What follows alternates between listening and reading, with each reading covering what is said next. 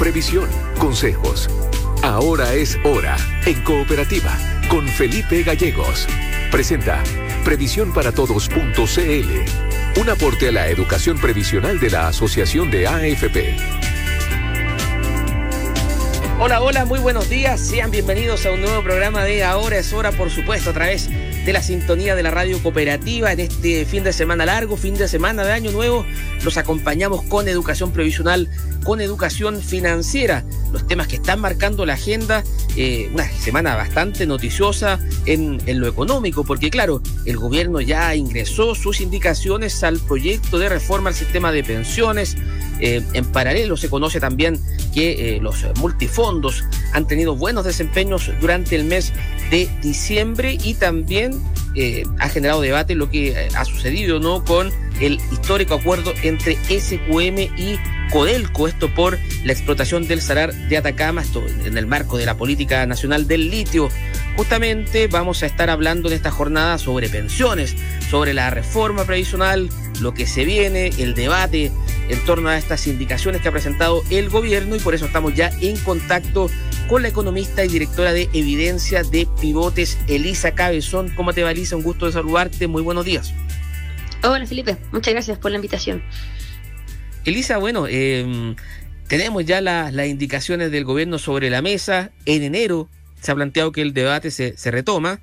¿Y cómo ves tú esta idea, esta fórmula que se presenta como fórmula 1, 2, 3? Eh, que, distribuye de una forma distinta el 6% de cotización adicional. Eh, preguntarte por aquello, ¿no? ¿Cuál es tu inicialmente tu, evaluación? Sí, mira, la fórmula eh, a mí me generan varias dudas porque en la práctica, para los actuales trabajadores, para los futuros pensionados, de los seis puntos extra, solamente dos van a ir a su cuenta a su cuenta individual. Eh, y de hecho, para los que ganan sobre el promedio, un sueldo mayor al promedio nacional, van a recibir menos de dos puntos que van a su, van a su cuenta, eh, porque además dentro de esos, esos, dos puntos que van a la cuenta individual que dice la ministra del Trabajo, eh, un 30% de esos dos puntos se van a repartir de forma igual para todos los trabajadores del mes. Entonces, si tú ganaste sobre el promedio, vas a recibir menos. Si ganaste bajo el promedio, vas a, a recibir más. Eh, pues para el trabajador de clase media, que está en el promedio un poquito sobre el promedio, lo que en la práctica va a ir a su cuenta individual, fruto de su trabajo, va a ser menos de 2%.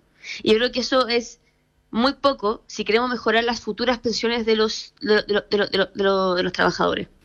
Se, crea un, nuevo mecanismo, Elisa, en el sentido de que, eh, claro, tú, tú, bien lo decías, ¿no? Dos puntos a la cuenta individual, con esta distribución que tú explicabas, tres puntos a, a un fondo solidario de, de, reparto, y también hay un punto que va eh, a financiar la formalidad del, del, trabajo de las mujeres, así se, se le ha denominado, y eh, financiar el tema de, de las salas cunas.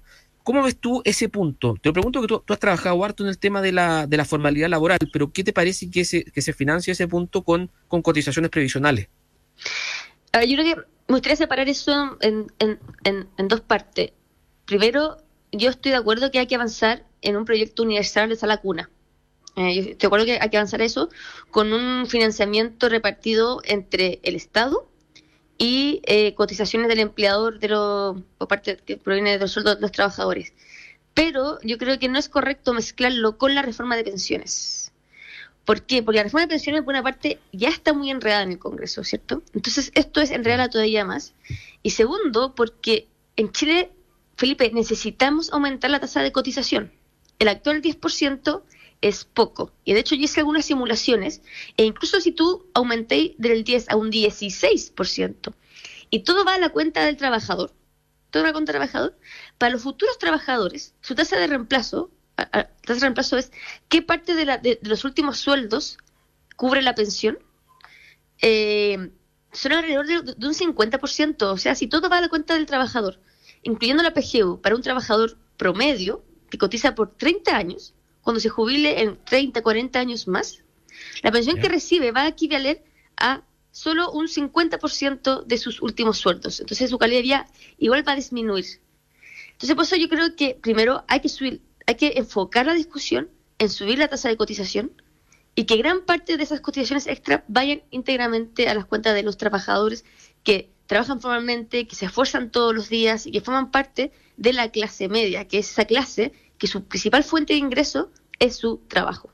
Elisa, ¿y em, qué explica eh, el hecho de que eh, este, este monto de las pensiones, eh, según estos cálculos que tú, que tú me mencionas, bajen? ¿por, qué, ¿Por qué se produce esta caída en el retorno? ¿Cómo lo podemos explicar? Sí, mira, son dos factores. Para que tu pensión sea buena, bueno, primero tienes que cotizar, ¿cierto? Tienes que trabajar formalmente.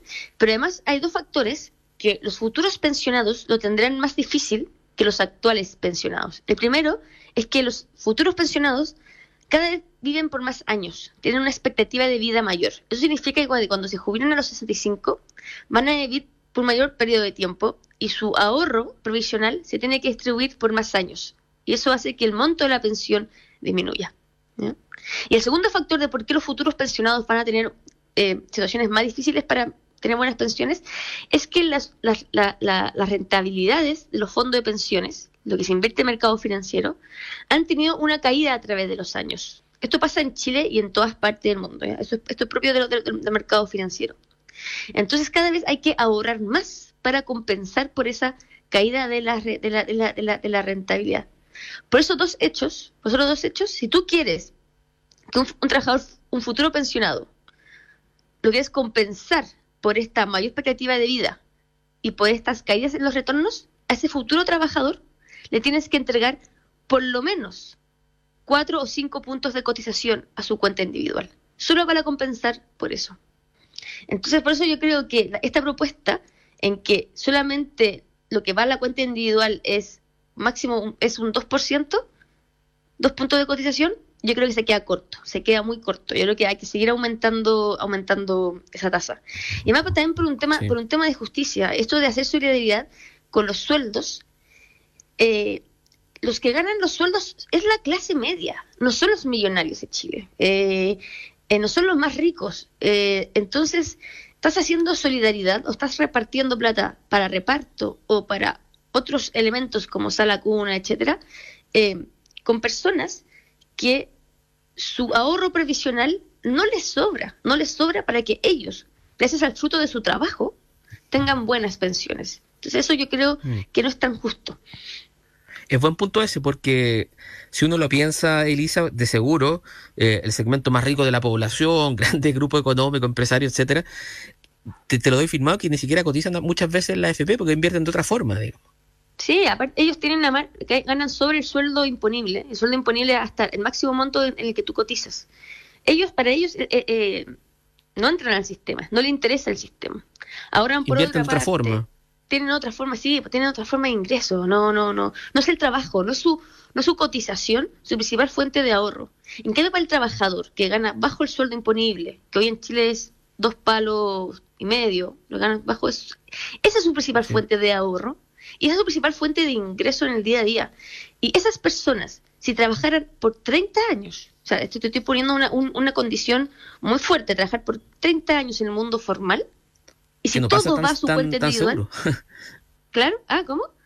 Que no pasa tan a menudo, porque muchas veces los trabajadores se enfrentan a la informalidad. Estoy poniendo el caso de un trabajador promedio que logra trabajar por el sueldo promedio por 30 años, se esfuerza por 30 años, todo va a su cuenta individual, los 16 puntos, y su tasa de reemplazo no son extraordinarias. Están ok, están como ok, pero no, están, no son extraordinarias. Entonces ahora esta reforma le está exigiendo que ese trabajador, parte de, eso, de ese esfuerzo, de esa pensión que logró con su ahorro, lo tenga que repartir a los actuales pensionados y hacer también repartir hacia otras políticas públicas como sala cuna, eh, compensar por mayor expectativa de vida de las mujeres, eh, dar una garantía a otros, otros trabajadores que no lograron la pensión autofinanciada con su esfuerzo como él sí lo logró con la garantía de cero como un enfermero cotizado. Entonces se reparte a ese trabajador, su, su, su, esfuerzo se, se, se distribuye a otras partes, pero lo que él queda para él, fruto de su trabajo, no es suficiente para que se jubile con una pensión eh, buena en relación a sus últimos sueldos antes de jubilar. Entonces, por eso yo creo que no está bien enfocado esta solidaridad que quiere, que quiere, que quiere instalar en esta propuesta. Eh, Porque no sobra plata en pensiones. Nos sobra plata en el mundo laboral. Elisa, y, en ese sentido tú, nos decías que estos seis puntos también se hacen insuficientes, estos seis puntos de cotización adicional con cargo al empleador que se proponen. Eh, hoy día estamos igual eh, muy por debajo ¿no? de los promedios de, la OCDE. ¿Qué, ¿Qué, tasa de cotización, por ejemplo, sería óptima? Esa, esa es una gran pregunta y esa es una pregunta que no está en el debate. Nadie, como que está instalado seis puntos y de ahí vamos a ver cuánto se reparte al trabajador cuánto se reparte al resto. Pero nadie se ha preguntado, oye, ¿cómo se van a hacer? ¿Cuál sería una tasa de reemplazo óptima para los futuros trabajadores que coticen una cantidad de años eh, relevante, como 30 años o 35 años? Eh, eso no está en el debate, esa pregunta, lamentablemente. Yo creo que hay que, hay que instalarla como tú la estás haciendo.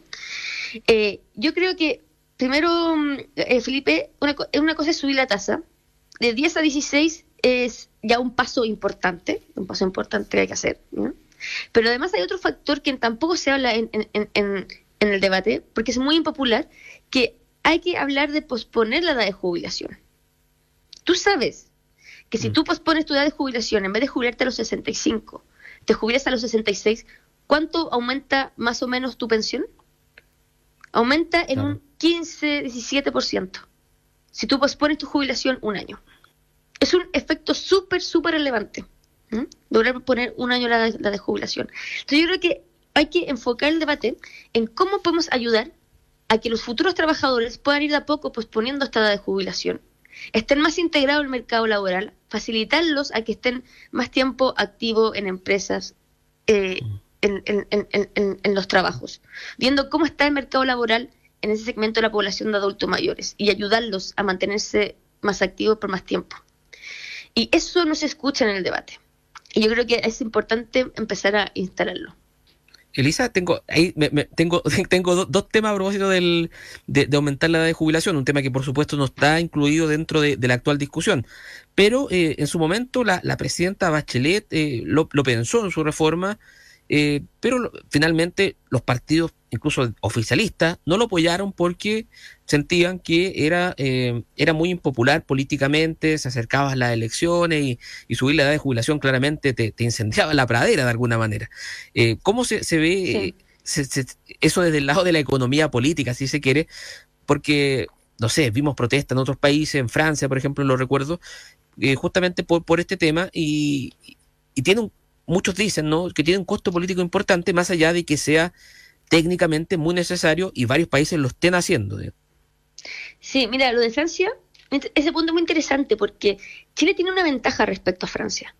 Francia, como tiene un sistema de reparto, con un beneficio, una pensión que es definida por ley, según tu años cotizado y tu último sueldo, si el trabajador francés se jubila un año después o dos años después, su pensión no aumenta es la misma pensión, solamente que la recibe un año o dos años tarde. Ese, trabaja, ese trabajador que pospone su jubilación pierde, porque tiene que trabajar por más tiempo y recibe la misma pensión, el mismo monto y también por una menor cantidad de años. Entonces eso genera, genera mucho rechazo en, Francia.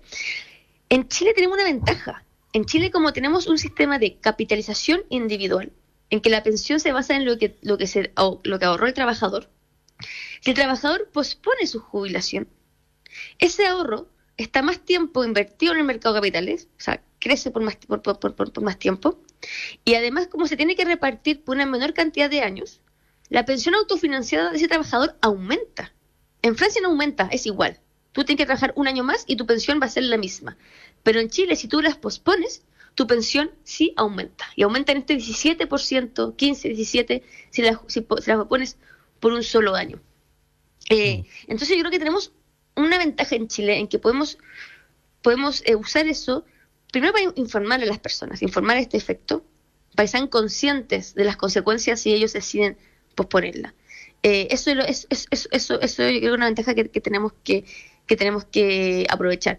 Y lo segundo es también eh, tenemos que ver, evaluar cómo está el mercado laboral de los adultos mayores. Porque cuando tú te acercas a la edad de jubilación, la participación laboral disminuye. Disminuye. Eh, va bajando un poquitito.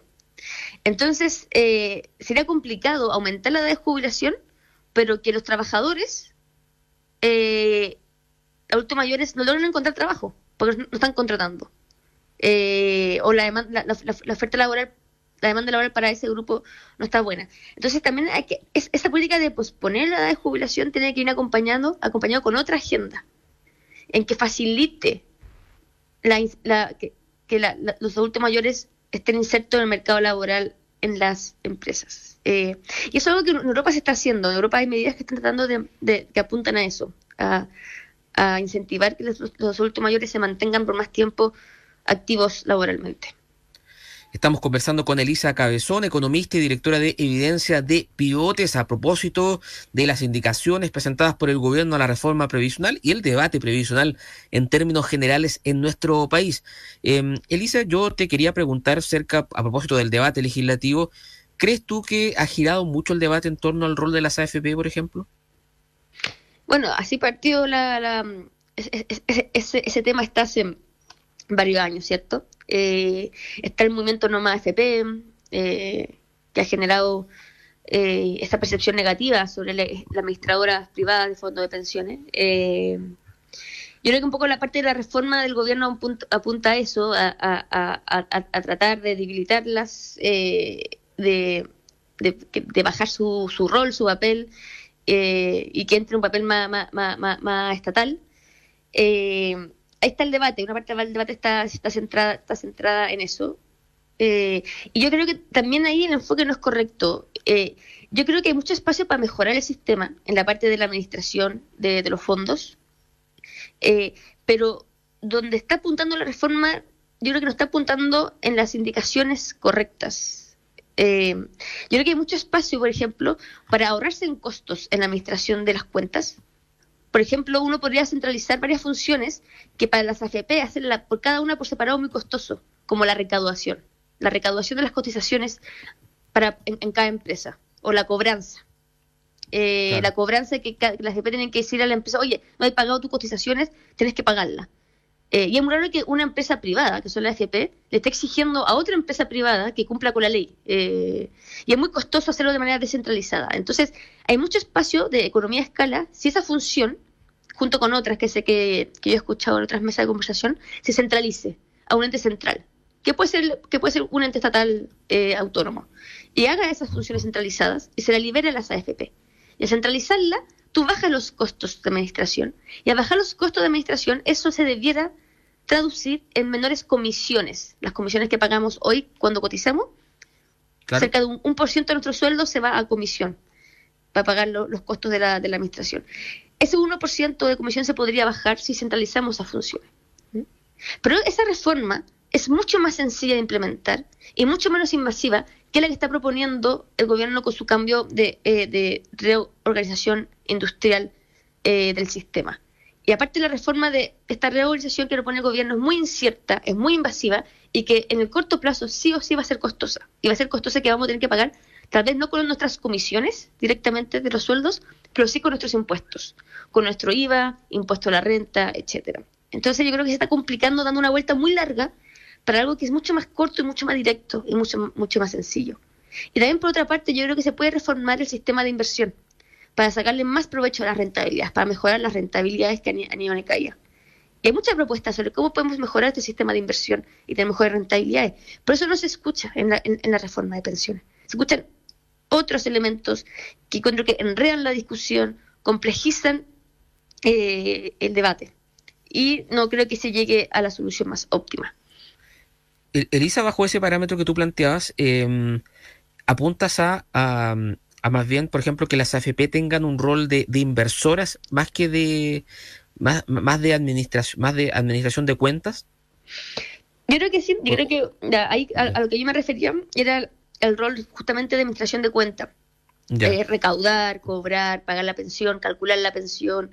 ¿Sabías que hoy algo no se sabe, ¿ah? pero tú sabes quién es el encargado de juntar toda la información, unirla para calcular la PGU? No lo hace el Estado, no, lo hace la super de pensiones, lo hacen las AFP.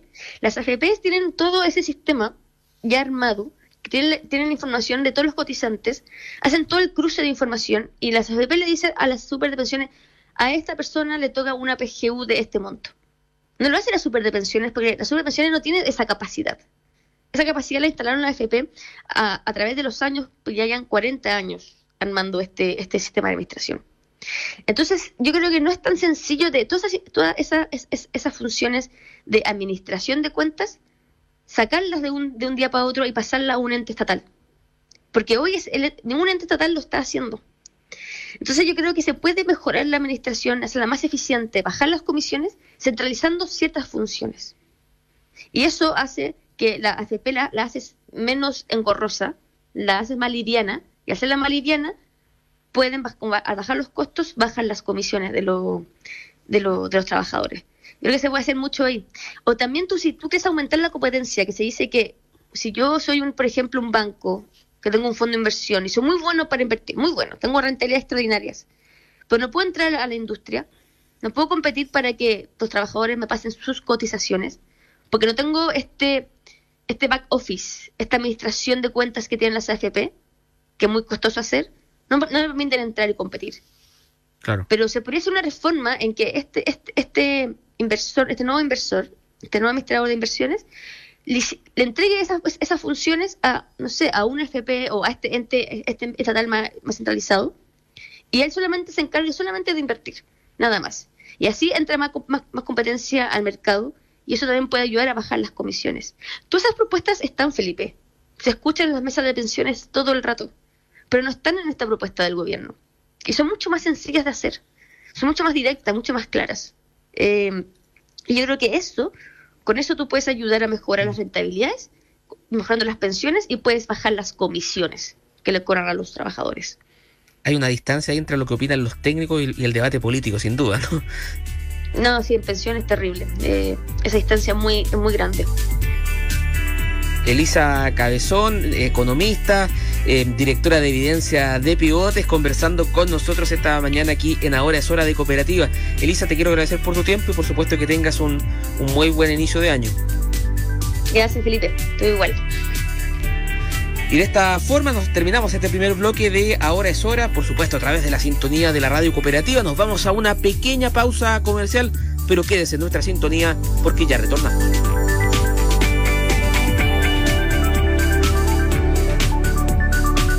Informaciones que marcan tu día. Cooperativa y cooperativa.cl.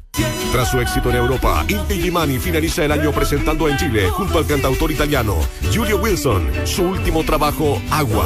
27 de diciembre, Universidad Federico Santa María, Valparaíso. 28 y 29 de diciembre, Teatro Nescafé de las Artes. Y por éxito total, nueva fecha el sábado 30 de diciembre, Teatro Nescafé. No te lo puedes perder. Agua, un concierto para renovar fuerzas e ideas sobre la humanidad y su entorno. Produce Teatro Nescafé de las Artes y La Clave Producciones. Cuando nos acompaña un partner digital como Movistar Empresas, comenzamos a escuchar más. Sus archivos ya están en la nube. Pero también significa comenzar a escuchar más. Te acompañamos transformando tu negocio en uno mucho más ágil y eficiente para que tú puedas ser la compañía de lo que amas. Movistar Empresas. Elige la compañía que te conviene. Las noticias, todos los deportes, todos los días. Tardes deportivas. De lunes a domingo. Tenis, hípica, automovilismo, golf, rugby. Los deportes de Chile y el mundo. Los duelos y competencias más importantes. Lunes a viernes, tres y media. Y el sábado y domingo, siempre desde las dos. Tardes deportivas en cooperativa. Todas las noticias, todos los deportes, todos los días. No importa si te atreves a hacer match o jugar a la botellita. Porque todas las generaciones se atreven a más con el sabor de Pepsi Cero. Destapa el sabor de una Pepsi Cero. Atrévete a más. 15 grados. 15 grados en Santiago. Cooperativa. 9.33 minutos. 9.33 minutos. Ahora es hora. Es una invitación de previsiónparatodos.cl. Y lo seguimos acompañando con Ahora es hora, por supuesto, a través de las señales de cooperativa y cooperativa.cl. En este fin de semana largo se nos va el 2023. Comienza ya eh, los preparativos justamente para pasar el año nuevo. De seguro muchos van viajando hasta ahora a la playa, al campo. Y nosotros eh, vamos a acompañarlos con educación financiera. Vamos a hablar justamente de la importancia de la educación financiera como el Banco Central una de las entidades económicas más importantes de nuestro país, también contribuye en esta misión. Para hablar justamente de estos temas, estamos ya en contacto con Carolina Besa, gerente de Asuntos Públicos justamente del ente emisor, como se le denomina. ¿Cómo te va, María Carolina? Un gusto de saludarte. Muy buenos días. Muy buenos días, muchas gracias por la invitación. Encantada de estar acá presente en el programa para bueno, antes del cierre del año, hablar de un tema tan importante como, como lo es la educación financiera. Así que muchas gracias por la invitación. Claro, em, María Carolina, bueno, es un tema tan importante que eh, ustedes lo han relevado harto como Banco Central. Tienen varias iniciativas justamente para incentivar la educación financiera. Partamos con aquello, ¿no? ¿Por qué para el Banco Central es tan importante la educación financiera como concepto? Eh, bueno, lo que pasa es que el, Banco Central, en su mandato y el rol principal que tiene, ¿cierto?, es el tema de la estabilidad de precio, eh, que es el control de la inflación, en, la meta que, tiene el banco fijada en un 3%, y también la estabilidad del sistema financiero. Y de alguna forma, este último punto y el anterior se relacionan con la educación financiera, porque en la medida que uno tiene una, una ciudadanía más informada, más educada financieramente, eso contribuye también, propende, ¿cierto?, al funcionamiento de un sistema estable de la economía. Y claro, y ahí está un poco la relación en por qué no solamente el Banco Central de Chile, sino que en general yo diría que todos los bancos centrales del mundo tienen programas o realizan iniciativas que van en esa línea, en tratar de que las personas comprendan, entiendan lo, lo que realiza un banco central porque lo importante de entender lo que es la economía, las finanzas, que muchas veces se ven como, como temáticas o conceptos un poco duros o técnicos, y, de alguna manera eso contribuye también a la estabilidad del sistema. Esa es un poco la, la, explicación que tiene esta relación de por qué los bancos centrales tenemos iniciativas y realizamos programas y propendemos a trabajar en estos temas de educación financiera. En, definitiva, que la gente esté más informada para tomar mejores decisiones en, en el uso de su dinero, ¿no?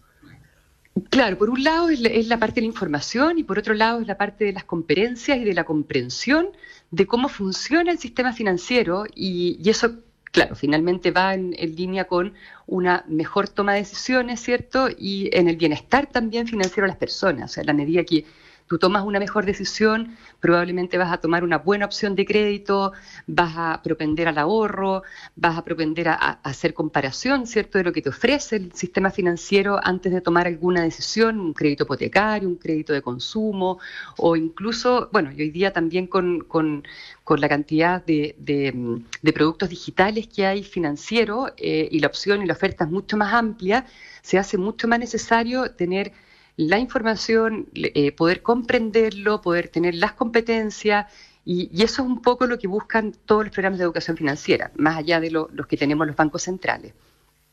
Claro. María Carolina, ustedes en el Banco Central tienen varios programas de educación financiera, pero quizás el que ha hecho más el que ha generado más revuelo, más impacto en su momento fue este de, los colegios. Porque hubo un video que se hizo bien viral donde unos, chicos cantaban un rap, eh, un rap eh, sobre la inflación, sobre el, concepto de inflación, la importancia de controlar la inflación. Eh, ese se llama Economía Más Cerca, ¿no? Eh, y el que genera justamente es uno de los programas que ha tenido quizás más, impacto de los que han hecho ustedes como Banco Central. Claro, lo que pasa es que, mira, el banco parte con iniciativas de educación financiera se, es de larga data, esta historia. Parte en 2004 con un libro que se llama Economía para Todos, que lo escribió el expresidente Carlos Massat y, al año siguiente parte este concurso que es el que tú mencionas, que se llama Economía Más Cerca, que es un concurso que está dirigido a escolares de enseñanza media, ¿cierto? En dos categorías, primero y segundo, y tercero y cuarto. Primero parte con un formato de ensayo, es decir, los chicos, los estudiantes escolares respondían a una pregunta que el banco hacía, pero en un formato escrito, y el año 2013 nos pasamos al, formato de video, y ahí, bueno, aparece este, el video del, del rap, que, fue el ganador del 2018, que, que, en realidad responde más bien a la importancia de tener un Banco Central autónomo y, de ahí el control de la inflación. Eh, pero el programa del Banco Central, que tiene el nombre Central en tu vida, eh, finalmente, claro, se, se, da a conocer y se lanza el año 2014 reuniendo todas las iniciativas que ya el banco venía realizando y con el principal foco en los escolares y en los docentes. Porque cuando partimos en el banco con estas iniciativas de educación financiera, se detectó que había un vacío curricular en la enseñanza, digamos, de los colegios, de la escuela, de estas materias de economía y de finanza. Entonces, de alguna forma, el, foco con el que el banco parte y que lo sigue teniendo también son iniciativas más bien dirigidas a los escolares y a los docentes.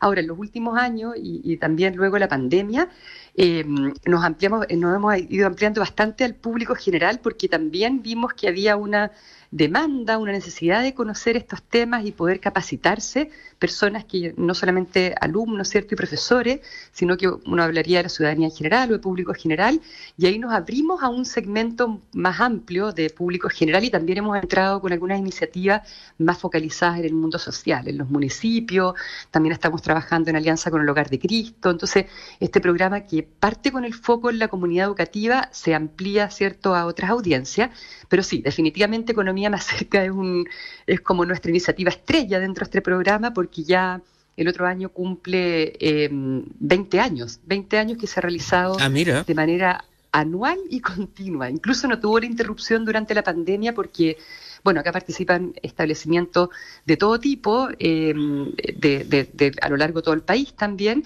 y, en el fondo está abierto a todos los escolares de enseñanza media que quieran responder a la pregunta que el banco hace enviando un video.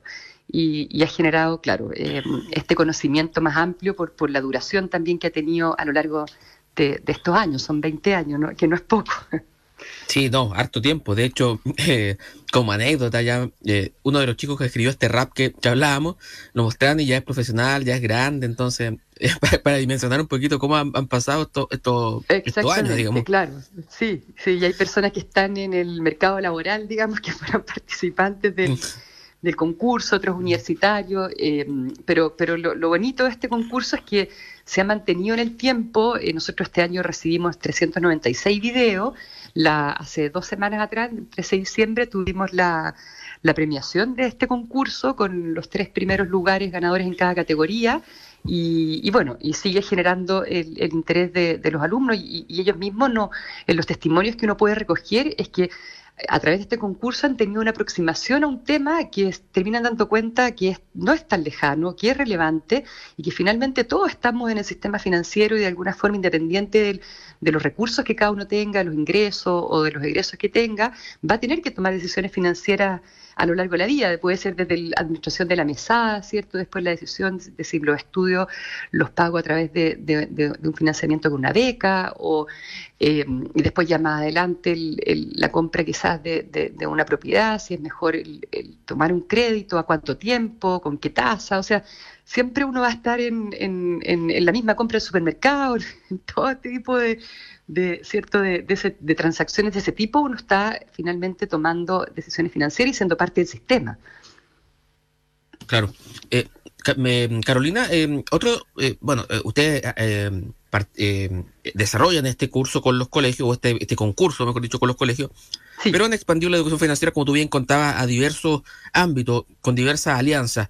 Y hay otro curso online que también lo hemos invitado también para hablar justamente de aquello, eh, es el de la ciudad de, los, de las oportunidades. Eh, esto está dirigido a los profesores, ¿no? O los estudiantes de pedagogía. que, Exactamente. otra finalidad. Este, sí, este es un curso que, mm, que partió el 2018, ya estamos en la sexta versión, y es un curso en línea, o sea, es un e-learning, que también tiene este formato pensado para que personas de, de docentes, está dirigido a docentes y a estudiantes de pedagogía, para que, de distintos lugares, digamos, a distintas regiones, puedan realizar el curso en línea.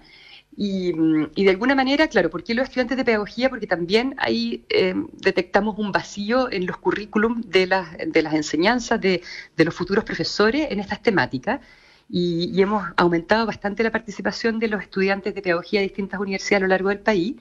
Y, es un curso que, que, que parte en el segundo semestre, ahora estamos justamente en el, en, a puertas, digamos, de la, del egreso, nosotros hacemos una ceremonia de entrega de los certificados a quienes aprueban el curso, porque claro, es un curso en línea, pero, pero es un curso en línea bastante completo, no solamente ir pasando cierto las multimedias o las, las láminas de cada uno de los módulos, son seis módulos, sino que cada módulo tiene una evaluación que es un requerimiento para pasar al siguiente módulo, tiene también eh, foros internos, tiene, está acompañado por tutores, tiene también talleres sincrónicos que se realizan los días sábados en la mañana, que es el mejor, digamos, horario hoy día para, los profes que realizan clase, y también tiene la bajada de, una clase en el aula, que es el trabajo final, para lograr tener eh, egresar y, y, aprobar, digamos, con todos los requerimientos que tiene el curso. Entonces, sí es un curso bien completo, eh, de alguna forma algo exigente, pero que también no, nos deja tranquilos de que hay un aprendizaje real por parte de quienes lo, realizan y lo, y lo, aprueban. Y eso también está, lo, hemos ido midiendo en, una prueba de entrada y salida, y es impresionante el, digamos, el, aprendizaje que hay. La, prueba de entrada tiene un promedio de, de nota de un 3 y tanto, y la prueba de salida tiene un promedio de un 6,1 en, en, como promedio, digamos, de los profesores que realizan el curso. Entonces ahí uno puede ah, buena esa medir que, efectivamente se aprende, porque realmente hay, hay mucha oferta, sabemos, de, de cursos online que pueden pasar las láminas rápido, pero al final eh, lo que uno pretende, ¿cierto?, con una capacitación es que los aprendizajes eh, queden internalizados y, que las personas, en este caso los profesores, después puedan utilizar el, material que está disponible en el curso para bajarlo, ¿cierto?, en la sala de clase. Y ahí eh, entregamos bastantes recursos pedagógicos. Estamos conversando con Carolina Avesa, gerente de Asuntos Públicos del Banco Central, a propósito de las distintas iniciativas para promover la educación financiera que tiene justamente el ente emisor. Carolina, y a propósito de, lo, de este curso que ustedes imparten eh, a, profesores y también estudiantes de, pedagogía, ¿cuál es la finalidad?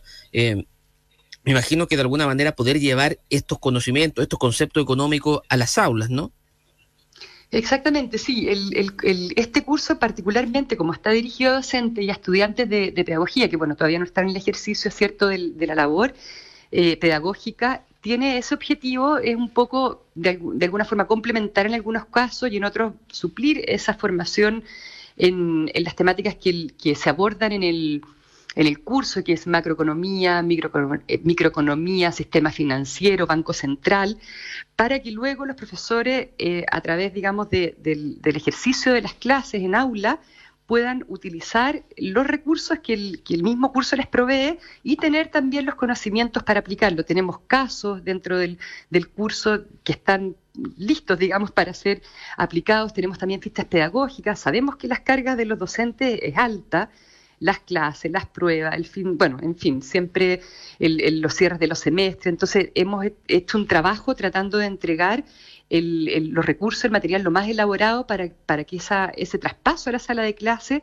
sea lo más eh, fácil posible. Ahora, nosotros en esas iniciativas también tenemos otras que complementan el, trabajo de, digamos, me refiero como en el ámbito escolar, que son visitas educativas que se realizan en formato presencial al banco, que es un taller educativo donde se juega un juego de mesa que, que tenemos elaborado en el banco y se llama Económicamente eh, que es un recurso educativo, por lo tanto, del mismo banco no está a la venta, no es un, juego de salón, pero sí un juego educativo de mesa, y también eh, talleres educativos también dirigidos a estudiantes escolares de enseñanza media eh, de formato online para los que son de regiones. Entonces, de alguna forma, hemos tratado de ir armando un pack que permita ir entregando un, de alguna forma lo más completo posible todo lo que pueda ser un aporte para, para, para la comunidad ¿cierto? educativa, tanto de educación básica como de educación media, con más foco en educación media, porque estos temas se, de alguna forma están un poquito más presentes en el currículum en enseñanza media, pero el, este el, el 2023 partimos el, con un piloto con, con talleres educativos para, para más chiquititos, de tercero y cuarto básico, que los queremos continuar también el próximo año con, con eh, claro, con alumnos de tercero y cuarto y también de quinto y sexto, para ir completando la enseñanza básica. Claro, Carolina, y a propósito de, de la importancia ¿no? de, de, enseñar estos conceptos de la enseñanza media, valga la redundancia, eh, dice relación mucho con unos datos que se conocían por parte de, Equifax, en el sentido de que jóvenes de 18 años ya estaban en DICOM, eran cerca de 200 mil. Eh, en ese sentido, entre 18 y 24 eran 200 mil, perdón, pero ya en 18 años eh, hay, varios que están en, DICOM. Entonces, eh, me imagino que eso también apunta a hacerlo en enseñanza media, porque son jóvenes que se van a, a exponer a diversas tentaciones, entre comillas, de crédito que le ofrecen y, de pronto toman malas decisiones que te puede amarrar para, para el resto de tu vida finalmente. Así es, claro, el, segmento de, la, como juvenil em, y que está justamente ya en, o sea, en ese grupo etario está ya en, la enseñanza media, en los últimos cursos, ¿cierto?, de enseñanza media. Eh, claro, hoy día están expuestos, yo diría que, hay un tema con, la oferta, ¿cierto?, de, este tema de las tarjetas de crédito, pero también está todo, todo el tema del e-commerce, de la compra como a un clic, y, claro, y ahí yo creo que también hay, hay un, el, sistema, en ese sentido, eh, bueno, e, es, así, y, tiene una oferta infinita, ¿cierto?, de consumo. Entonces, hay, mm, y, claro, obviamente a un clic está, la compra es, es, como inmediata, es muy fácil, es tentadora. La, oferta tarjeta también sabemos que, que, mm, es bastante amplia, eh, muchas veces los requerimientos no son tan estrictos respecto al tema de los ingresos, entonces Ahí la formación es muy relevante por el, tema que tú señalas del, endeudamiento. Nosotros, eh, en, bueno, a través del programa siempre explicamos que el endeudamiento no hay que verlo como una como, como, como, una decisión que es negativa per se, ¿cierto? Sino que tiene que tener las consideraciones de que te endeudes en la medida de lo que tú puedes luego responder a, a esa, ¿cierto? a ese compromiso y, que estás en el fondo eh, haciendo un consumo hoy que podrías haber postergado para mañana. Entonces, el evaluar si ese consumo es realmente prioritario, tenerlo hoy y no esperar a tener en el fondo los ingresos para adquirirlo más adelante. El incentivar el ahorro es súper relevante, que es como el otro lado de la moneda, ¿cierto? O sea, ojalá tengamos estos datos que tú estás señalando al revés, o sea, que tengamos eh, datos de altos de, ahorro juvenil en la medida que se puede. A veces de repente uno plantea estos temas y dice, oye, pero es que para mí es imposible ahorrar, pero, pero cuando vas haciendo el, orden del presupuesto y vas detectando lo que es el gasto hormiga, el, el gasto que no era tan necesario o que se podía postergar para un poco más adelante o que se podía reemplazar de alguna forma por, por otro bien, eh, claro, ahí se va tomando también cierta conciencia de, claro, esto ya va más, más bien con el comportamiento, ¿cierto? Y el comportamiento respecto del, consumo. Pero efectivamente, bueno, y como otras materias, también eh, hay una etapa que es la, la, la de la formación escolar y principalmente en este caso enseñanza media, donde yo creo que se van asentando ciertas como mm, patrones también que, después quedan un poco instalados para el resto de la vida. Entonces es súper importante apuntar al, segmento juvenil y, particularmente por lo que tú dices. Evidentemente todos eh, fuimos jóvenes y hay, hay unos, un poquito más quizás entre comillas irresponsable en, la toma de decisiones porque dice, bueno, ahí lo veo más adelante, pero, pero claro, o sea, ya se apunta con, ese grupo, digamos, etario de, de los jóvenes. Con, con un segmento que que vale la pena ¿no? Eh, profundizar en, dichos conceptos.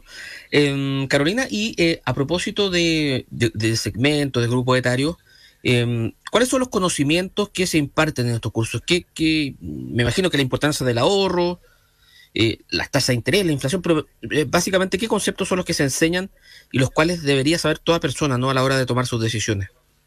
Sí, nosotros, bueno, tenemos de alguna forma los contenidos y, mm, están un poco diversificados dependiendo del programa. Obviamente en el caso del, curso que mencioné para los docentes eh, es bastante completo porque también dice relación con lo que después los profesores van a ver en el aula y tratando de vincularlo cierto al currículum. Pero yo diría que en general el, programa tiene, tiene un foco importante, eh, bueno, en primer lugar siendo un, programa que es del Banco Central, hay una, una entrega de conocimiento bastante amplio respecto del, del rol que, que, tiene el banco, ¿cierto?, en su mandato legal. Y, y, un poco las funciones que, que, realiza y cómo éstas tienen una directa relación, ¿cierto?, con la vida cotidiana de las personas. Entonces, se explica bastante el concepto de inflación, la importancia del control de la inflación, la política monetaria, la política financiera, el funcionamiento del sistema financiero, que, que muchas veces el, el banco, eh, claro, es un ente eh, que, se puede ver como un poquito más técnico y que, la comprensión o, el entender lo que realiza es como solo para una audiencia más especializada. Y nosotros ahí hemos hecho un trabajo grande con, una sección del banco en el programa, explicando eh, cada una de las decisiones que toma, eh, tratando de explicar los informes oficiales que tiene el banco en fácil, porque eso también tiene una directa relación con la vida de las personas, con la proyección que tiene la economía del país y eso, obviamente, sobre todo la inflación que la, hemos tenido en los últimos años un poquito más alta, vemos cómo afecta, nos afecta a todos, ¿cierto? Y los otros temas, yo diría que... ¿Mm? sí. Sí, nos, queda un minuto y justamente tú das un punto que, yo quería recalcar. Eh, el hecho de que eh, en esta, en esta eh, campaña ¿no? De, de, buscar acercar la economía a la gente, encuentro yo que ha sido clave esto que han hecho con los IPOM, con, con los informes de estabilidad financiera, de repente con, dibujitos, eh, porque de alguna manera han acercado harto el Banco Central a, las personas versus los informes de política monetaria anteriores que eran mucho más técnicos y que eh, ese trabajo ya quizás tenía que hacer los periodistas que hacían las notas, pero acá ustedes también entran de lleno a, acercar a la gente. Exactamente, sí. Bueno, qué bueno lo que comentas porque justamente ese ha sido el objetivo de, mm, bajar un poco, en, el buen sentido de la palabra, de simplificar y entregar los mensajes principales que a través de estos informes, tú nombraste el, el informe de política monetaria, el informe de estabilidad financiera, también está el informe de percepciones de negocios, o sea, hay varias, también cuando salen las cifras como el IMASEC, todo esto que, de alguna forma son, son parte de las funciones del banco, se ha hecho un trabajo comunicacional bastante mm, eh, relevante para justamente llegar a audiencias a las que el banco no estaba llegando. Y, ahí nosotros como programa también hemos aportado junto con cierto lo, que es la gerencia de comunicaciones, porque esta misma información un poco más blanda también está en, el portal web institucional. Nosotros tenemos el portal web institucional www.bancocentral.cl y el www.centralentuvida.cl, que es el programa de educación financiera. Y en ambos este esfuerzo está está incluido. Ahora, adicionalmente, en, el nuestro, en el Central en tu Vida, están justamente la entrega de herramientas, recursos en estas otras temáticas que dicen relación con el tema del presupuesto familiar, del incentivo del ahorro, del crédito, de cómo, de, entender, digamos, el, la o sea, cómo tomar un crédito finalmente, tarjetas de crédito em, eh, y, de alguna forma los temas que son un poquito más cotidianos en la toma de decisiones de las personas y que, claro, que ahí son un poquito más, para llamarlo de esta forma, finanzas personales. El, el, que ese es como el, paraguas de, estos últimos, eh, claro, de estos últimos eh, aprendizajes o conceptos y temas que, que también están incluidos en nuestro, en nuestro programa de educación financiera.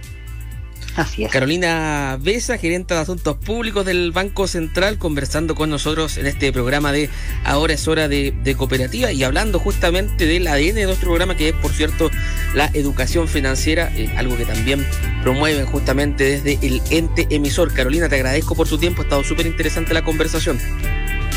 No, muchas gracias a ti, Felipe. Encantada de haber participado en el programa y ojalá que ahí quienes quieran más interesados nos puedan visitar nuestras redes sociales. En Instagram tenemos eh, también Facebook y bueno, ahora X. Eh, Central en tu vida, esa es la, la cuenta, y también en www.central en tu vida, que es nuestro portal, donde está bueno, todo lo que comenté y mucho más, porque hay varias iniciativas también que están ahí incluidas en el portal y está todo abierto a la ciudadanía y al público general que nos quiera visitar y conocer más de, del programa y por supuesto aprender, que es el objetivo final que, tiene Central en tu vida. Carolina, muchas gracias, que te vaya muy bien. Muchas gracias a ti, Felipe. Bueno, igualmente, gracias. Muchas gracias Carolina. Y yo me tomo un minuto porque eh, se nos va el 2023 y se nos va también ahora es hora porque tras siete años este programa llega a su fin y eh, al despedirnos solo nos queda agradecer a la audiencia que fielmente nos ha acompañado todos los sábados de 9 a 10 de la mañana con estos temas de educación previsional, los temas de, educación eh, financiera. Así que desde este espacio les agradecemos a ustedes la audiencia. Eh, ha trabajado acá Francisca Cancé con la producción, eh, varios días en los mandos técnicos, que les habla Felipe Gallegos en la conducción y también, por cierto, agradecemos a Irina Toro, a Roberto Sá, que también han participado en la historia de este espacio. Ha sido un gusto haberlos acompañado en estos eh, siete años y esperamos haber contribuido a promover y a fomentar la educación financiera en nuestro país. Que estén muy bien, que tengan un feliz año. Fue, ahora es hora en cooperativa lo importante en el proceso de ahorro para una vejez tranquila. Ahora es hora. Presentó Previsión para Todos.cl, un aporte a la educación previsional de la Asociación de AFP. Ya sigue. Partamos por casa en cooperativa.